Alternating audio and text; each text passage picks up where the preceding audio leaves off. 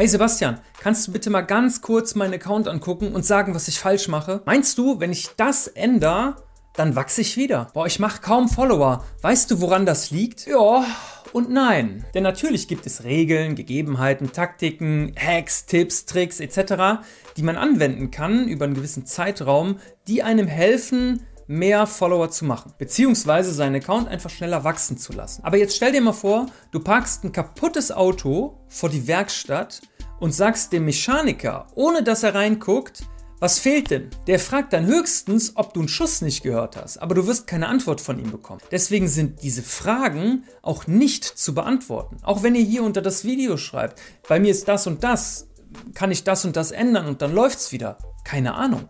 Also Instagram oder auch YouTube oder auch TikTok, egal wo du unterwegs bist, man kann nichts mal eben fixen. Es ist ein komplexes Gebilde. Deswegen werden ja manche erfolgreich, weil sie es verstanden haben, wie die Zahnräder irgendwie ineinander passen und manche werden es eben nicht und werden es auch niemals, weil es gibt auch nicht diese eine Abkürzung. Es gibt jetzt nichts und ich sage jetzt irgendwie, gib mal bei Canva Hund ein und dann nimmst du das dritte Template und das postest du und du wirst erfolgreich. Sowas gibt es nicht. Es ist immer ein langer Weg. Und weißt du was? Das ist richtig gut so, weil wenn jetzt alle erfolgreich wären, dann wäre ja irgendwie wieder keiner erfolgreich, weil dann ja einfach die Messlatte so weit oben ist, dass alle erfolgreich sind und dann würden sich wieder einige durchsetzen und alle anderen wären dann wieder nur Mittelmaß. Und dennoch schaffen es ja super viele, irgendwie erfolgreich zu werden, auch von Menschen, wo man es irgendwie nicht erwartet. Aber wenn man die Profile dann anguckt, dann sieht man schon, ach so, deswegen, ja, wäre wär ich mal drauf gekommen. Und heute wollen wir mal schauen, wie das Ganze denn geht. Wie mache ich das? Also bei mir, ich bin kein gutes Vorbild mehr mehr dafür. Ich habe das früher gemacht. Ich habe früher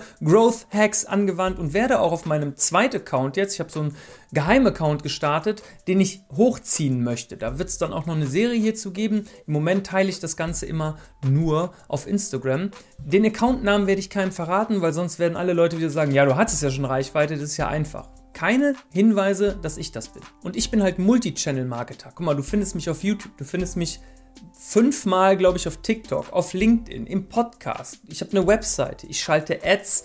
Ich habe Instagram und da habe ich mehrere Accounts. Manche verweisen auf mich, manche nicht. Ich kommentiere selten. Ich like selten und ich bin generell relativ selten auf Instagram und wenn, beantworte ich da eigentlich nur noch Kommentare und DMs. Mein Fokus liegt nicht auf mehr Followern, sondern auf die Follower, die da sind, mehr an mich zu binden. Und klar, dieses Multi-Channel-Marketing, auch noch mit einer E-Mail-Liste hinten dran etc., ist das Beste, was es gibt. Ja, wenn du dir die großen Marketer alle anguckst, wie Dirk Kräuter, Bodo Schäfer etc., die pumpen tausende Euros jeden Monat oder zehntausende oder hunderttausende Euros, die Baulegs zum Beispiel, in ihre Werbeanzeigen und werden deshalb bekannt. Das hat nichts mit organischem Wachstum zu tun. Dennoch haben darauf natürlich viele von euch keinen Bock, weil es ja auch wahnsinnig aufwendig ist. Und wenn du wissen möchtest, wie man jetzt nur über Instagram wächst, dann sage ich dir mal, wie das heutzutage noch am besten geht. Und das ist jetzt nicht so, dass ich jetzt sage, hier mach mal Reels. Nee, es ist viel einfacher.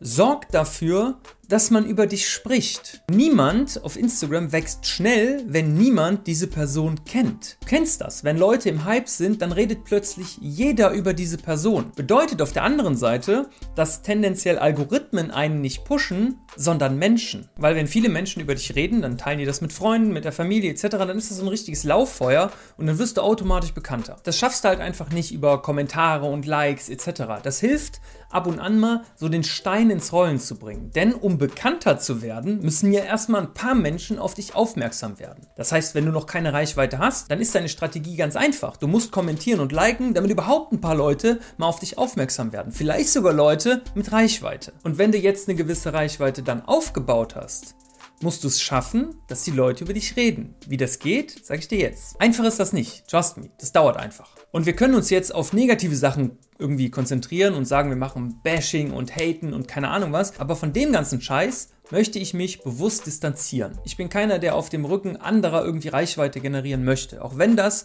tatsächlich leider Gottes der einfachste Weg ist. Kann es aber keinem empfehlen und werde dazu auch keine Tipps geben. Instagram ist eine rein optische Plattform und die meisten User haben schon alles gesehen. Oft wird irgendwas Neues implementiert und viele Leute fangen dann krass mit Karussellposts an oder mit einer Art von Reels oder sonst irgendwas und dann sieht man diese Art überall irgendwann tritt eine Sättigung ein und die Leute erwarten irgendwie was Neues. Das merkt man daran, dass dann kollektiv die Beiträge weniger Likes und so bekommen. Ne? Ich kriege das natürlich mehr mit als ihr, weil ihr schreibt mir ja oft, hör mal, das und das läuft schlechter und kennst du noch jemanden, der keine Likes mehr hat? Und dann sind das oft Leute aus der gleichen Branche, die ähnlichen Content machen. Und dann hat man sich einfach dran satt gesehen. Und man denkt schon, der Markt ist halt total gesättigt und es gibt nichts Neues mehr. Und trotzdem kommen ja immer wieder neue Sachen, neue Formate, neue Leute, neue Menschen, die im Hype sind, auf den Markt.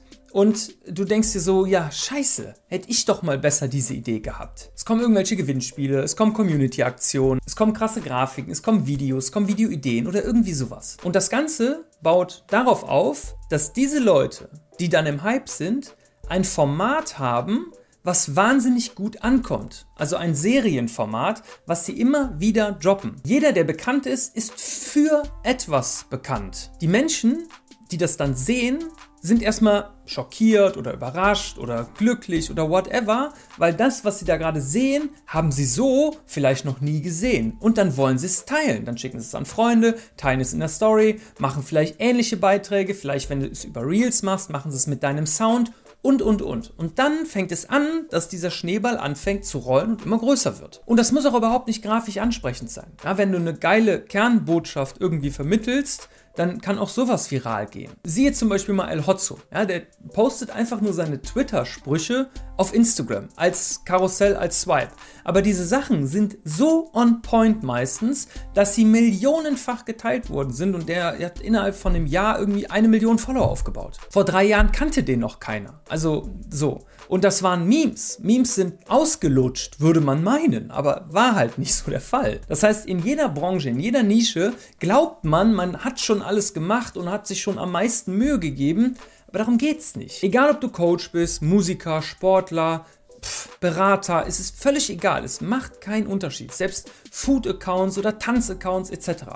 Versuch mal, was so Neuartiges zu machen, dass es extrem auffällt. Das kannst du zum Beispiel machen, weil die Sachen, die du tust, einfach so aufwendig sind, dass es niemand anderes machen würde. Und jetzt sagst du vielleicht zu Recht, boah, ey, so aufwendig, da kann ich ja nie wieder posten, habe ich keinen Bock drauf. Okay, dann was anderes. Du kannst zum Beispiel auch nicht den krassesten Content der Welt erstellen, sondern zum Beispiel einfach die krassesten Kommentare erstellen. Ich hatte mal einen bei mir, Wonderful Cheesecake heißt der, Shoutout an dich, mein Freund, der schreibt solche Kommentare, aber so ein bisschen literarisch, so ein bisschen, wo man denkt, boah, krass, okay, so richtig krass gut geschriebene Textbeiträge unter Postings und man denkt sich so, Warum gibt er sich so viel Mühe unter irgendwelchen Postings so? Mir ist er aber dadurch aufgefallen und ich folge ihm deswegen zum Beispiel auch. Und würde er diese Macht, die er ja hat, scheinbar mit seinen Kommentaren, auf ganz viele Menschen ausweiten und würde vorher seinen Account so aufbauen, dass man ihm dann auch folgen würde,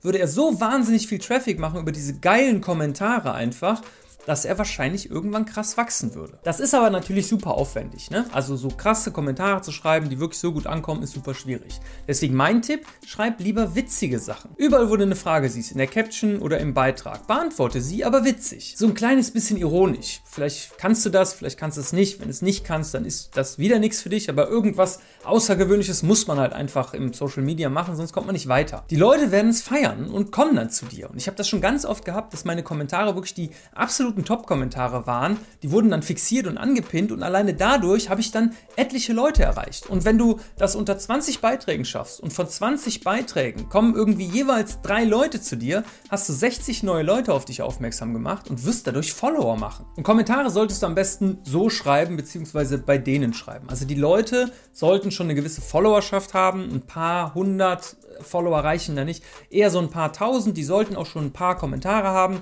irgendwie 20, 30, 40, 50 Kommentare, das wäre perfekt. Und du schreibst diese Kommentare nicht direkt an den Ersteller, sondern eher so was allgemein Witziges, um das auch so ein bisschen darzustellen, dass du halt einfach ein witziger Typ bist. Du schreibst die Kommentare für die Leute, die deinen Kommentar dann später lesen. Ich bin mir ziemlich sicher, dass es langfristig krasser ist und besser ist, krassen Content zu erstellen. Aber wenn du jetzt sagst, ich habe für so krassen Content nicht so viel Zeit, dann poste einfach sehr selten. Es reicht, wenn du 12, 15, 20 richtig krasse Postings hast und dann zum Beispiel diese Kommentarstrategie machst. Und dann kann es relativ schnell passieren, dass die Leute über dich reden und dann wirst du immer bekannter. Das hört sich total banal an, aber probier es auf jeden Fall einfach mal. Wenn du jetzt noch mehr über Instagram wissen möchtest, schau auf jeden Fall mal hier. Wir sehen uns dann da. Haut rein, bis dann, euer Sebi Force. Ciao.